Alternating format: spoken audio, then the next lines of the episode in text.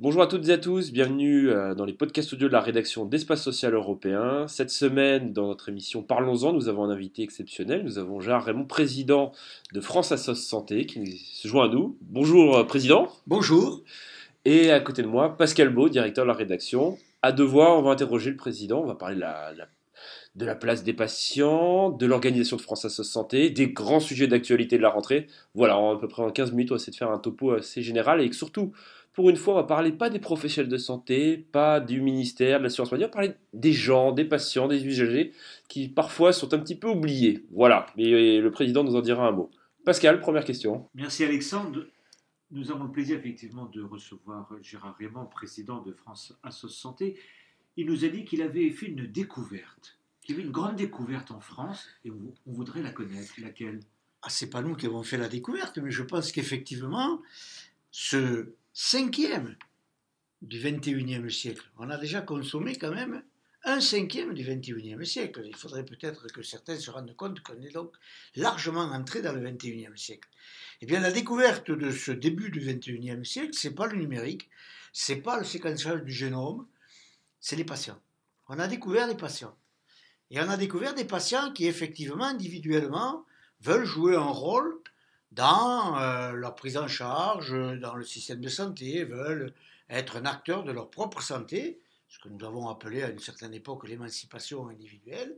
Et puis, on a découvert aussi ces patients qui se sont regroupés en association pour, euh, évidemment, peser de tout leur poids sur l'évolution du système de santé.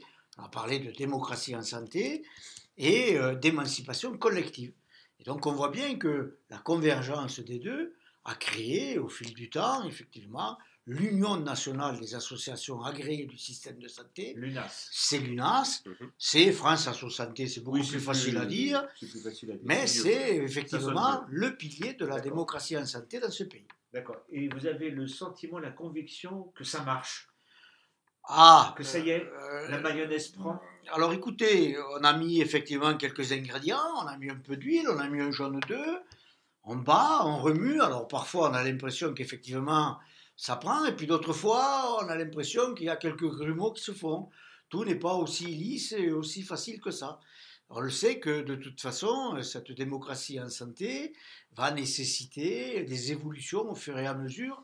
Et puis surtout, ce que ça va nécessiter, c'est une, une compréhension, une acceptation des autres acteurs. J'ai l'habitude de dire qu'on a un groupe d'acteurs, un canal historique, mmh. qui effectivement euh, s'interroge un petit peu sur ce nouvel acteur qui arrive, là, le patient ou les patients, regroupés en association. Et donc, quand on ne connaît pas, on se méfie toujours. Et puis, vous savez bien, notre système de santé est assez corporatiste, il ne se parle pas beaucoup. Et nous aussi, on, vous aimerait bien pouvoir parler et échanger avec tous les acteurs. Quelle est, la priorité pour les patients? Vous sillonnez la France, à droite, à gauche, au nord, au sud, d'est en ouest. C'est quoi la, première attente des gens? La première attente des gens, c'est d'avoir une réponse à leurs besoins. C'est-à-dire? C'est-à-dire qu'aujourd'hui, ils ont des difficultés à avoir rapidement une réponse à leurs besoins. C'est-à-dire que il faut qu'ils trouvent un médecin traitant. Euh, ils peuvent aller effectivement voir un, pharmacien, mais c'est pas facile. Et donc on voit bien qu'il y a aujourd'hui une crainte de ne plus avoir des offres qui répondent aux besoins des, gens. Mhm. Et d'ailleurs, euh, la crise des urgences est bien un révélateur du fait que les personnes sur un territoire donné n'ayant pas de réponse immédiate à leurs attentes, à leurs besoins, à leurs craintes, à leurs peurs, ils vont tout de suite aux urgences. Et c'est bien aujourd'hui, on, sent ça chez les patients, ou tout au moins chez les citoyens, c'est qu'il n'y a pas aujourd'hui une véritable réponse immédiate à, à leurs attentes. C'est important. donc ça, c'est l'accès aux soins. C'est l'accès aux soins. Dans le domaine de, du dialogue entre le médecin traitant, le professionnel de santé et le patient, dans le domaine de l'information, vous trouvez qu'on en fait assez? Ah non, bien sûr. Mais on, vient de tellement loin que, effectivement, aujourd'hui, l'écoute, l'empathie, la bienveillance de la part des professionnels de santé reste encore à cultiver et c'est encore des, postures qu'il faut travailler. Mhm. Là aussi, la nécessité, particulièrement sur, des pathologies chroniques, mais pas que d'ailleurs, euh, la nécessité de rencontrer des personnes différentes que euh, le médecin. Avant de rencontrer le médecin, on peut avoir un entretien avec un professionnel de santé qui n'a pas besoin d'avoir 12 ans d'études pour pouvoir accueillir une personne, l'écouter et l'orienter dans, dans, le parcours. Je trouve que c'est comme cela qu'il nous faut essayer de réfléchir à cette organisation du premier recours, du territoire, de la ville ou de la campagne d'ailleurs. Euh, c'est comment on met en place des outils qui permettent aux gens d'avoir des réponses, mais pas forcément avoir un médecin qui a fait 12 ans d'études. Hmm. Vous parliez de changement de, posture. Est-ce que justement euh, la perception, parce qu'on va peut-être dire les, noms, par exemple les professionnels de santé, pour pas les citer, est-ce que la le changement de perception du, patient qui est face à lui n'est pas une question parfois peut-être générationnelle? J'entends, on arrive, vous et moi, euh, d'autres personnes, aller dans des colloques et on se rend compte que les, nouvelles générations, ex-futur euh, numerus clausus, ou Futurex, Numerus ça dépend comment on le prend, euh, parle beaucoup de patients. Les anciennes générations qui sont souvent euh, décisionnaires, notamment dans les, dans, les, syndicats, eux ne parlent pas de patients, ne parlent jamais de patients. Est-ce qu'on est, on est à un moment clé où en fait on va basculer sur une nouvelle approche et donc un nouveau positionnement du patient? Ah, Je vous trouve sévère quand même, parce que euh, ces syndicats traditionnalistes quand même commencent aussi à découvrir le patient. Ils en parlent, mais alors après, c'est difficile effectivement de changer le comportement dans le colloque singulier. C'est ça qui est un peu plus compliqué. il parle davantage de mais il parle de vous. Il parle, ah. Mais ça, c'est normal. Euh, ces syndicats-là, euh, même s'ils veulent tout faire pour le patient, ils font d'abord pour eux. C'est normal. Les, les, négociations conventionnelles, c'est d'abord pour eux, c'est pas pour le patient, malgré tout ce qu'ils peuvent dire. Donc on voit bien qu'il y y a quand même aujourd'hui une confrontation de générations. Euh, les anciens qui ont été formés d'ailleurs pour guérir, et qui sont en échec eux aussi, parce qu'ils guérissent aujourd'hui plus personne. Et les jeunes qui ont compris qu'effectivement, il fallait travailler en groupe, qu'il fallait avoir une vision totalement différente de l'organisation des soins, pour leur propre d'ailleurs bien-être, mhm. et, donner du sens à leur engagement dans, la médecine. Et on voit bien qu'il y a là aujourd'hui des, confrontations, mais on va, ça, ça, ça évolue. Alors évidemment, pas assez vite. Oui, c'est certain. Ça va pas assez vite, ça va pas assez fort. Mais on, voit, on sent bien qu'il y a une, une évolution vers, ça. Qu'est-ce qu'il faudrait faire de plus ou de nouveau? Est-ce que vous trouvez que la puissance publique, au sens large du terme, est suffisamment interventionniste pour euh, réparer le, le, tissu déchiré ou tout simplement trouver de nouvelles solutions? En appui avec France Assos ou ah. d'autres acteurs? Je pense que. Est-ce qu'on va assez vite? Ah, assez vite, on ne va jamais assez vite. Mais je ne crois pas que la coercition fasse y aller plus vite. Je ne parlais pas de coercition. Non, non, mais de hein. règles, de sanctions ou autres, ou de dictées.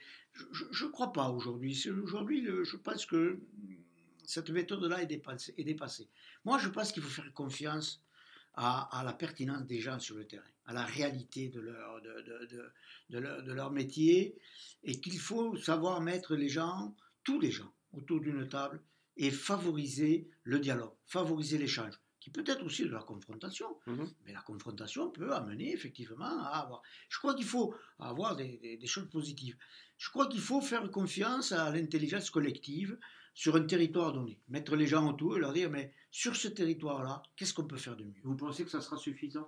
Oh, il faut peut-être un peu encadrer, il faut peut-être pousser, il faut qu'effectivement on, on, encourage un petit peu ce genre de de, réflexion sur le terrain qui doivent déboucher effectivement sur des actions. Parce que vous, vous êtes un homme de terrain. Oui.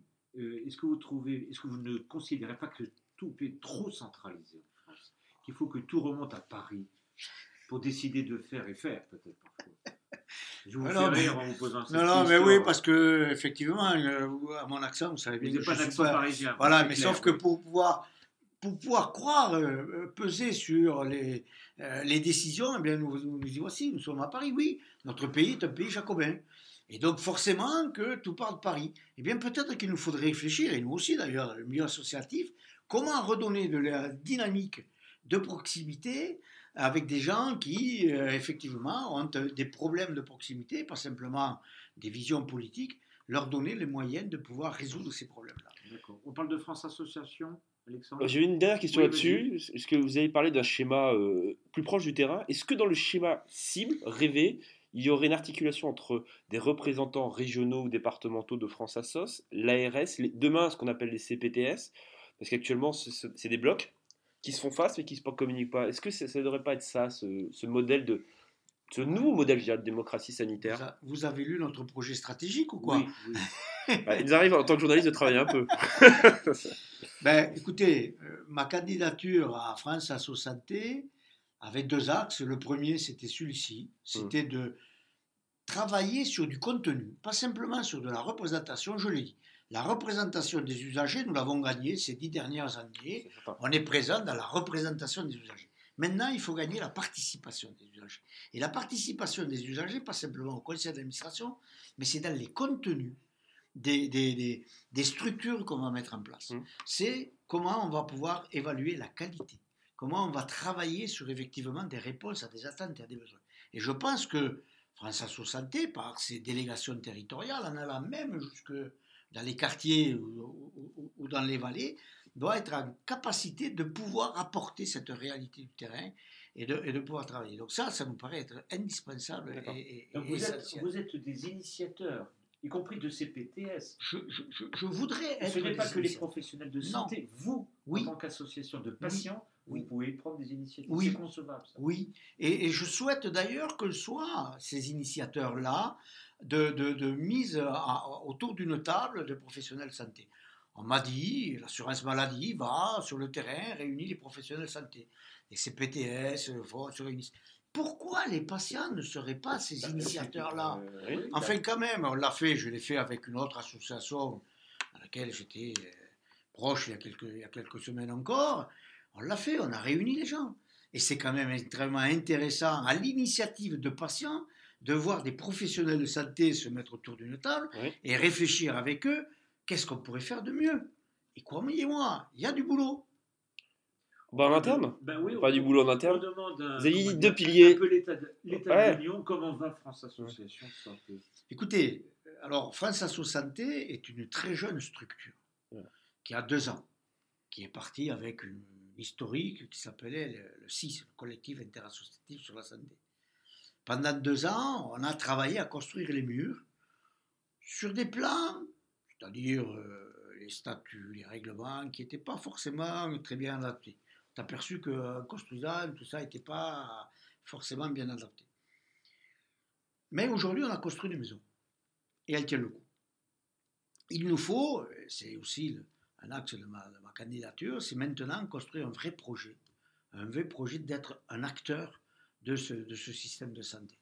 Donc, euh, au-delà de la représentation, la participation, la co-construction et effectivement la co-évaluation. Voilà à quoi nous, nous- nous travaillons aujourd'hui. Effectivement, la structure est assez hétérogène, nous ne nous cachons pas. Euh, il n'y a pas que des associations de patients, il y a des associations de consommateurs, il y a Mhm. des associations de personnes âgées, handicap, euh, etc. Donc, euh, il faut créer une dynamique autour d'un vrai projet, pas simplement un consensus, parce que vous savez, le plus petit dénominateur commun, à la fin, c'est un petit poids. Non, mais c'est véritablement un consensus qui nous permette de jouer un rôle dans l'évolution de notre système de santé. C'est pas facile. J'avoue que très sincèrement, euh, il y a des difficultés aujourd'hui, et c'est normal. Ces difficultés-là, elles sont normales aujourd'hui dans une jeune structure qui se veut être un des piliers de la démocratie en santé. Enfin, Président, quels sont les prochains rendez-vous pour euh, la, la France Assos Santé, les, les- les- les échéances? Ah, elles sont Multiples. multiples. Et, et- et- et d'abord, euh, il y a euh, le PLFSS. Eh oui. 2020 2020 et qui est là et qui, sur lequel il faut qu'on travaille pour faire quelques propositions effectivement qui correspondent au, au sens de, de- de notre mission. Il y a aussi euh, les pénuries de médicaments qui sont une véritable crise de, défiance. C'est quand même incroyable.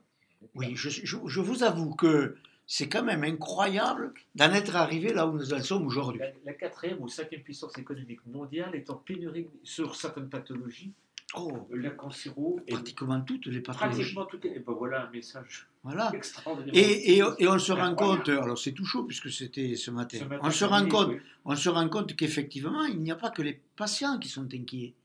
On a aussi les pharmaciens qui commencent à trouver la chose un peu, un peu difficile à avaler. On a aussi les hospitaliers qui ne comprennent plus. Le prescripteur aussi a des soucis. Et on en arrive même, j'ai cru comprendre, que les industriels commençaient à s'inquiéter aussi. Tout à fait. Donc nous sommes tous dans le même bateau, Donc, c'est tant mieux. C'est toute la chaîne. Et, et c'est bien ce que j'ai dit à Madame la ministre, c'est toute la chaîne du médicament qu'il nous faut remettre à plat Alors et sur laquelle il nous faut Donc travailler. vous allez vous battre là-dessus? Oui, bien sûr. C'est une priorité absolue Oui, bien pour sûr, euh, c'est- la population. parce que- Et voilà, on va se battre là-dessus sur, avec deux motifs qui sont majeurs. C'est de la transparence, Oui. la participation de tous les acteurs à tous les niveaux et beaucoup de transparence entre nous, se parler, parce que c'est indispensable aujourd'hui. Et j'ai un autre point qui, qui- qui- qui me paraît important, c'est qu'on parle beaucoup de l'évaluation de notre système de santé, l'évaluation qualité Tout de à notre ouais. système de santé. Mm. Je crois comprendre que l'évaluation qualité, en vie réelle, des médicaments laisse encore à désirer. Oui, D'accord. l'actualité euh, oblige. Oblige. Voilà. Donc PLFSS, pénurie, Mhm. l'évaluation aussi. Oui, bien sûr. Et puis quand même un, progrès dans, dans l'action des patients quand même. Oui, non, mais l'action des patients, c'est quelque chose d'indispensable, c'est permanent. Ça, ça fait partie de notre ADN, sinon on ne serait pas là. Mhm. Donc effectivement, mais l'action des patients ne doit pas être simplement dans de la revendication, euh, j'allais dire, euh, primaire. Il faut que nous soyons, soyons en capacité de pouvoir être aussi des forces de proposition, des forces de, de- de co-construction. Et donc vous l'avez bien dit, c'est-à-dire que maintenant, il nous faut être en capacité de pouvoir co-évaluer ce système-là.